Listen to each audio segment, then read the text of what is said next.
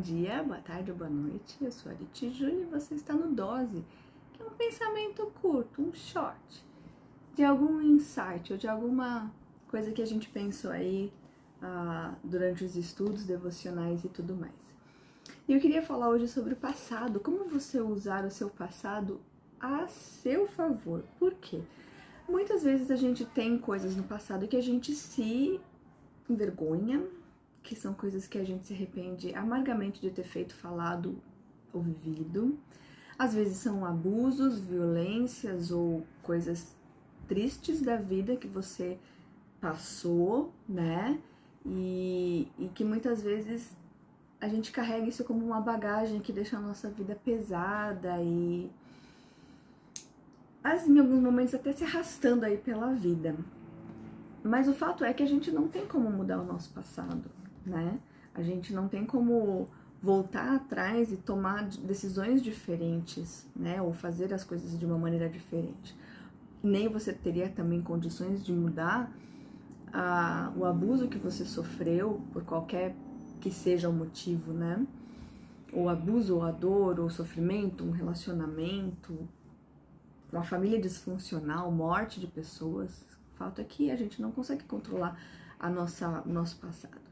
A única coisa que a gente pode fazer é controlar e pensar e, e agir em como nós interpretamos e carregamos esse passado para o nosso presente e para o nosso futuro.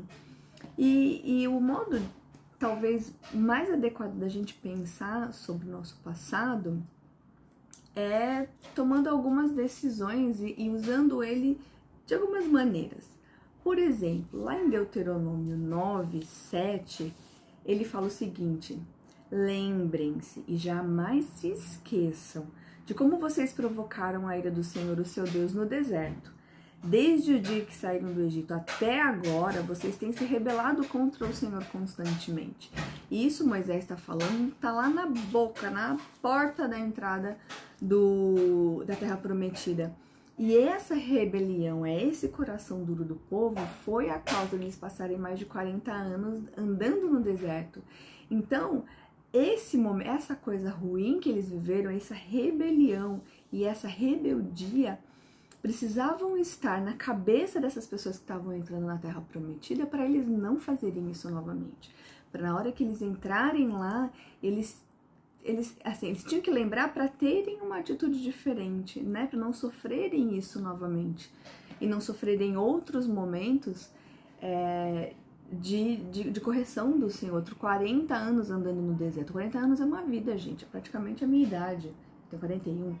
Então, uma vida inteira andando no deserto, nômade. Você imagina isso? Consequência da rebelião e do pecado deles. E por que que uh, e isso é um, é um motivo da gente pensar?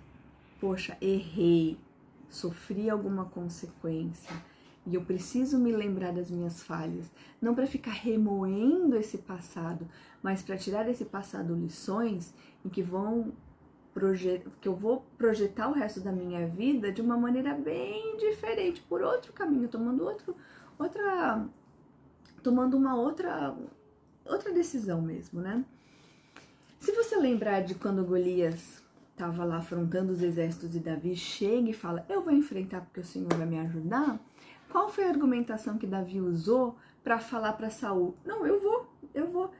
Saul falou: Mas como assim, colega? Tu é um manico pastorzinho, como é que você vai enfrentar um cara que é guerreiro desde a sua mocidade? Você não tem idade, não tem barba na cara para isso. Aí ele falou: Olha, eu já matei um leão, eu já matei um urso quando para defender as minhas ovelhas. Por que, que eu não vou derrotar esse Golias? Deus vai me ajudar. Deus me ajudou com as minhas ovelhas, por que, que não vai ajudar agora? Vai sim. Essa é uma outra maneira da gente. É, da gente lembrar do nosso passado. A gente tem uma coleção de momentos em que você teve vitória, que você teve coisas boas de Deus e você se lembrar dessas coisas. Eu já matei um leão, eu já matei um urso, eu já tive essa, essa e aquela respostas de Deus para as minhas orações. Ele já me ajudou nessa, nessa, nessa nesse momento. Então, se você é ruim de memória, faz um memorial das coisas boas. Coloca num papel, escreve tal dia recebi tal resposta, tal dia Deus me deu isso, tal dia Deus fez tal coisa para mim. Tal dia, a maior de todas, eu me converti, ou se você não tem tal dia, tal ano, ou não coloca nem data se você não tem uma data, se você não se lembra, mas a salvação, Jesus me alcançou em tal data. Sou hoje, hoje eu sou de Jesus. Isso é um memorial que a gente precisa lembrar, porque se Jesus deu para a salvação para nós, como que ele não vai dar todas as outras coisas? Lembra daquele texto que fala isso? A gente precisa se lembrar disso. Então assim, como que você, como que você usa o seu passado? Lembrando das coisas boas e lembrando também das suas falhas. Por quê? A gente precisa lembrar, ah, especialmente para quem é convertido, você minha coleguinha de Jesus, um dia você foi perdoada. Lembra daquela parábola lá que fala que o rei, quando foi acertar contas, ele chamou um, um dos, dos, dos súditos que estava devendo milhões e milhões e milhões e ele perdoou esse cara? Exatamente. Nós somos esse cara que fomos perdoados de uma dívida que a gente não tinha a menor condição de pagar. Milhões e milhões e milhões e milhões, né? De libras esterlinas. E, e Jesus já fez o mais difícil que é perdoar as nossas falhas. E a gente vai para o céu e a gente tem a certeza de que a nossa culpa já foi carregada e levada embora na cruz do Calvário. O que essa parábola depois fala é que esse cara não quis perdoar um outro é, empregado que deveria devia uma quantidade muito pequena em comparação, era uma quantidade razoável, mas em comparação ao que esse próprio foi perdoado, era ínfimo. Então, assim, a gente precisa lembrar do nosso perdão, do perdão que nós recebemos em Jesus Cristo, porque nós vamos precisar muitas e muitas vezes exercitar o perdão com a outra pessoa, com as pessoas que convivem com a gente, com pessoas do seu trabalho, com seu marido, com a sua mulher, com seus filhos, com seus pais, com, sua, com todo mundo a gente precisa lembrar. E a gente precisa lembrar desse evangelho, e a gente precisa lembrar das nossas falhas e das nossas faltas, né? Por quê? existe uma questão de o, o evangelho, ele não é apenas aquele momento em que você aceita Jesus ou que você recebe a fé de Deus, você fala assim, quero e pá, e aí você tem o seu passaporte carimbado para o céu. E aí pronto, a sua vida está resolvida, aqui você pode viver do jeito que você quiser. Não, não, não, não. Para esse momento em que nós estamos vivendo no mundo caído com pessoas pecadoras, olha só o que Hebreus 4, 15 e 16 diz para nós. Ah, Lembrem-se do que foi dito. Não. É esse.